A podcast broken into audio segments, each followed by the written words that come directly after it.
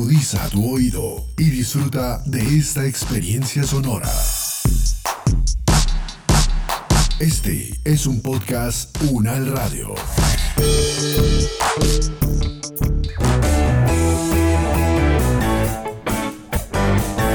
Salud Unal, contigo. Escuchar, aprender y compartir información de calidad sobre bienestar.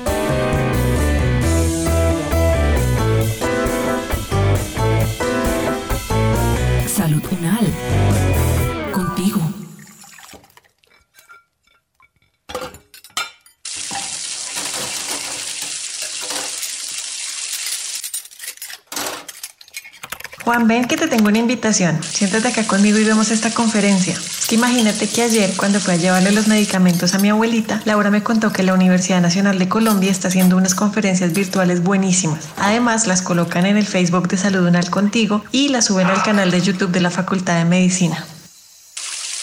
Ya voy, dame un minuto, acabo de lavar la losa y ya me siento contigo. Ay, además aprovechemos que logré dormir al niño. Anoche lo estábamos viendo con Laura, pero se nos fue la luz. Ven y miramos a ver qué más contesta el doctor Guerrero.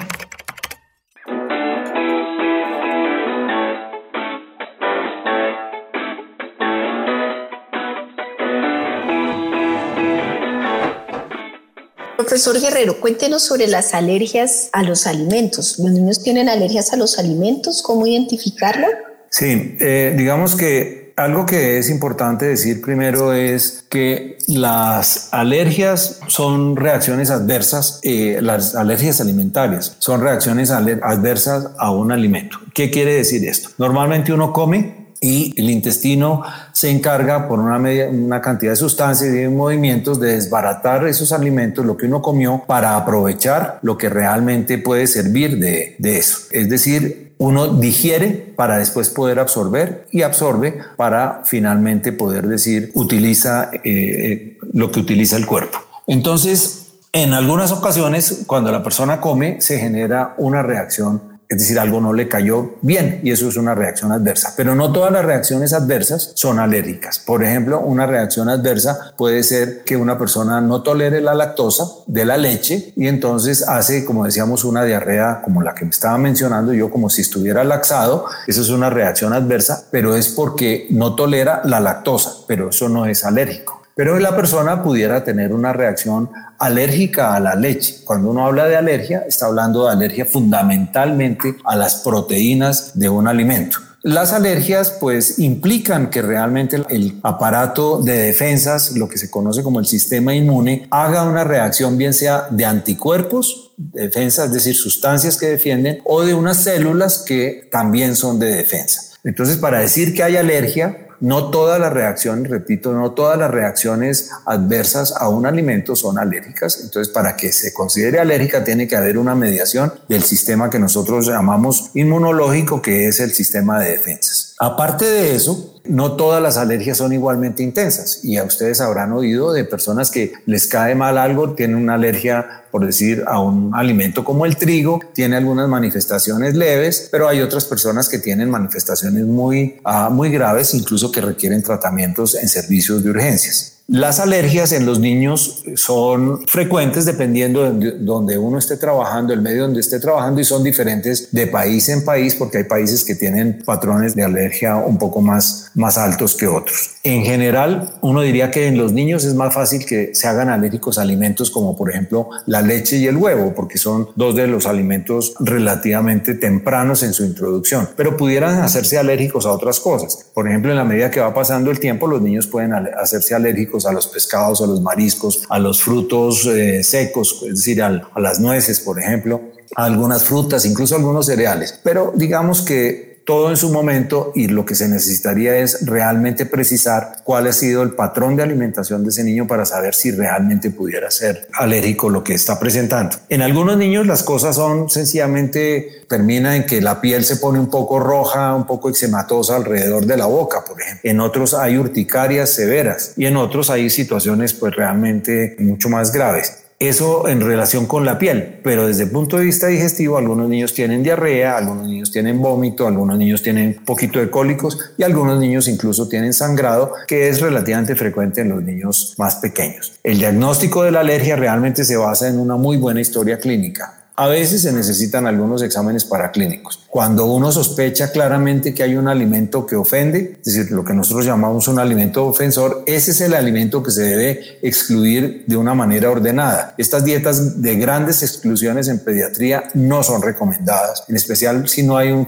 no hay un apoyo de una nutricionista, porque se puede generar eh, un proceso de malnutrición secundaria a las restricciones que uno esté imponiendo. Lo más importante realmente es la claridad acerca de la naturaleza de la reacción adversa y tratar de establecer cuál es el alimento que pudiera estar ofendiendo, pues las reacciones en algunos casos, como decía, pueden ser graves. Por último, quisiera decir que es importante en la información que la familia da que realmente se intente ver qué tan constante es una reacción que una persona hace. Por ejemplo, si una persona es alérgica, voy a decir, a la leche, realmente es alérgica a la leche cuando se toma el vaso de leche o cuando consume otro producto que tenga leche, por ejemplo, crema de leche. Y en ese sentido, así como hay que buscar esa información para dársela al médico, también es importante que cuando se maneje y se excluyan las formas, por ejemplo, se excluya la leche, entonces la persona sepa que no solamente hay que excluir la leche, sino por decir la crema de leche. ¿Cuáles son las causas del reflujo gastroesofágico en niños y cuál es su manejo? Bueno, lo primero que quisiera decir es que la mayoría de los niños lactantes, por no decir que todos, regurgitan. ¿Qué es regurgitar? Es devolver la comida. Las mamás ven que los niños a veces botan y ellas dicen cuajadas, pero pueden ser, algunas dicen es que el niño está vomitando. Estrictamente hablando no es vómito, pero quiere decir es que el contenido del estómago se devuelve al esófago y a veces incluso a la boca y a veces sale por la nariz también. Pero ustedes ven que en la mayoría de estos niños incluso lo hacen varias veces, a veces parece que estuvieran devolviendo todo lo que comen, pero ustedes lo, lo ven al niño muy tranquilo, está bien, crecen bien, ganan peso. Entonces, es cierto que todas estas consultas hay que darles una respuesta. Desde luego, el médico debe darle respuestas a todo esto. Pero ¿cómo saber si los síntomas de, de un bebé, de un lactante, son normales o si es un problema médico? Entonces quisiera, sin entrar en mucho tecnicismo, decir que reflujo o reflujo gastroesofágico quiere decir el regreso del contenido del estómago, que no es solamente la comida, recuerden ustedes, sino también las secreciones del estómago, como puede ser un poco de ácido, que puede subir un poco en el esófago, pero puede, repito, incluso salir por boca y nariz. En los niños lactantes en principio se considera normal. Cuando el reflujo se asocia con otros síntomas o cuando persiste después del periodo inicial de la infancia, se considera una enfermedad realmente y se conoce entonces como enfermedad por reflujo gastroesofágico. Cuando uno mira la gran población de lactantes, realmente son pocos los lactantes que tienen enfermedad por reflujo gastroesofágico. Pueda que tengan reflujo, pero no tienen enfermedad por eso. Los anglosajones los llaman happy spitters, que quiere decir escupidores felices, y hay otros que los conocen como bebés felices porque generalmente uno los ve que son niños que no están de mal humor y que no parece que tuvieran dolor cuando, cuando devuelven la comida, cuando regurgitan. De hecho, hay algunos que parece que, les, que se sintieran incluso mejor después de, de devolver un poquito de comida cuando hacen, como dicen las señoras, un buchecito. Ocasionalmente presentan algunos problemas en la alimentación porque se demoran más para comer o interrumpen la alimentación, pero en general son niños que están muy bien. Esto comienza alrededor de la segunda, tercera semana de vida y el pico realmente es alrededor del cuarto, quinto mes de, de vida. La mayoría de los niños que nacen a término, en general, si les va bien y no hay mucha complicación, alrededor de los 9, 12 meses ya están bastante mejor de esto. Algunos demoran un poquito más. Y esto tiene que ver realmente con que se vaya madurando el tracto digestivo superior, específicamente que se vaya ganando un poco de fuerza en lo que se conoce como el esfínter del estómago, el esfínter del esófago y el estómago, el esfínter esofágico inferior, que es un músculo que ayuda a mantener la comida en su sitio, es decir, en el estómago. Y además, en la medida que el niño comience a sentarse, en la medida que el niño se incorpore, pues esto va mejorando. Y además, cuando los niños comienzan a comer alimentos un poco más sólidos, las cosas van mejorando. En general, estos niños no requieren medicación. Ocasionalmente se les puede apoyar para aliviarles algunas molestias, pero no requieren medicación la gran mayoría. De hecho, los médicos decimos que en la medida de lo posible el reflujo no se debería medicalizar. Quiere decir que no se debería volver una enfermedad y que entonces la mayoría no, no debería tener muchos exámenes y, repito, no debería tener medicación. Las familias deberían abrir el ojo con aquellos niños que tienen síntomas excesivamente persistentes, que cada vez la cosa está peor. Cuando el niño se niega a comer, pero no se niega a comer por, por caprichoso, sino porque parece que le doliera. Cuando el niño se arquea como por dolor, cuando el niño tiene eh, poquitos de, de, sangre o cosas que en las cuajaditas que, que, devuelven la regurgitación o cuando tiene como un color verdoso en lo que en lo que vomita, en lo que devuelve o cuando hay un aumento grande de la frecuencia y la intensidad de los de los síntomas, sin dejar de recordar que a veces cuando los niños están enfermos por otra cosa, por ejemplo, si les va a dar una gastroenteritis y tiene reflujo, pues va a tener sencillamente más más síntomas. O por supuesto cuando hay algunos síntomas respiratorios que hace, que, eh, que hace sospechar que el niño se le estuviera yendo la comida o lo que devuelve por el camino viejo, como decimos, se está yendo hacia los pulmones. Y por último, cuando el niño se ve anémico y no está progresando eh, en el peso.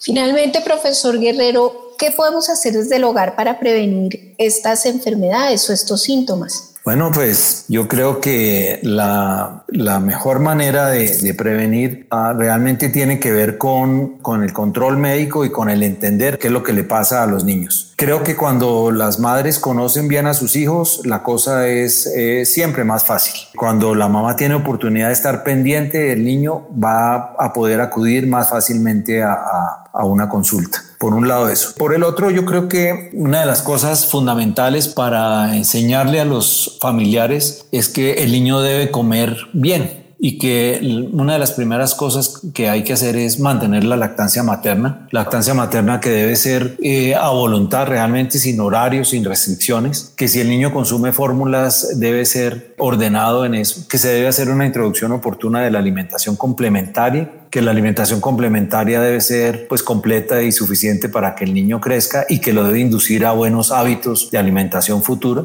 Por supuesto, además de la alimentación se requiere muy buena higiene. No cabe duda de que los, los, los síntomas digestivos son más frecuentes en los niños ah, que lamentablemente no tienen buenas condiciones, no tienen agua potable, no tienen servicios sanitarios. Entonces, yo diría que en lo que es alimentación, conocer bien al niño, mantener la lactancia materna, como decíamos, consultar oportunamente, hacer el seguimiento con, ojalá con un médico de cabecera, confiar en el médico, confiar en el pediatra me parece que algo que es bueno eh, es que la información se filtre. Creo que las, las mamás hoy en día eh, tienen oportunidad de leer mucho, pero a veces leen en exceso en relación con algunos síntomas. Realmente se distrae la atención sobre lo que se debería hacer. Una vez que se consulta eh, y el médico dice de pronto que no se requieren exámenes, entonces no exigir exámenes que no se necesiten. Y ojalá que realmente todos los niños pudieran tener la oportunidad de asistir a la consulta pediátrica en el primer año y seguramente que se pescarían muchísimas con más cosas para prevenir. Por último, quisiera decir que algo que cuando hablo de que el niño se debería conocer mejor en la casa y en el entorno, es que muchas de las condiciones que se encuentran en, en pediatría, con síntomas digestivos en pediatría, tienen que ver con la forma como el niño se está sintiendo, como ya lo habíamos dicho, pero el niño, recuerden ustedes que se siente de acuerdo al entorno que hay en su casa, pero también al entorno que hay en el colegio, a las situaciones que está viviendo con los amigos, situaciones que a veces son de abuso, otras veces son más bien situaciones positivas, es decir, la familia debe realmente conocer al niño y debe saber eh, cuál es el entorno en que el niño se está desarrollando.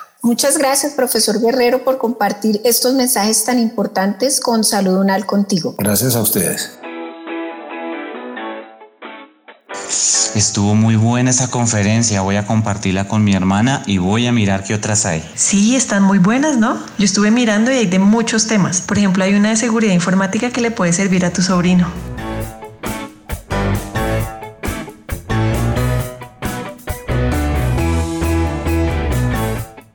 El momento de que cada uno desde sus hogares aporte en el cuidado de su salud y de su comunidad. Es tiempo de sumar. Este podcast contó con la dirección de María Luisa Cárdenas, profesora de la Facultad de Medicina de la Universidad Nacional de Colombia. Coordinación General e Investigación María Fernanda Lara Díaz. Producción General de Ana Samira Romero. Experto invitado Rafael Guerrero Lozano, médico pediatra y gastroenterólogo pediátrico, director del Departamento de Pediatría de la Facultad de Medicina de la Universidad Nacional de Colombia. Con la actuación de Jaime Alberto Méndez y María Camila Gómez. Producción sonora Edgar Huasca.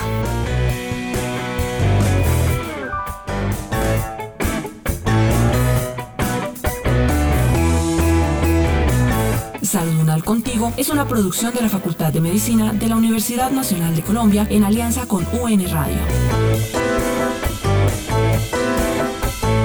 Salud Unal. Contigo. Las opiniones aquí expresadas son de entera responsabilidad de sus autores y solo comprometen a los realizadores de este podcast. No representan necesariamente el pensamiento de la UN Radio ni la posición oficial de la universidad. Este y otros podcasts en nuestro sitio web podcastunradio.unal.edu.co. Universidad Nacional de Colombia, proyecto cultural, científico y colectivo de nación.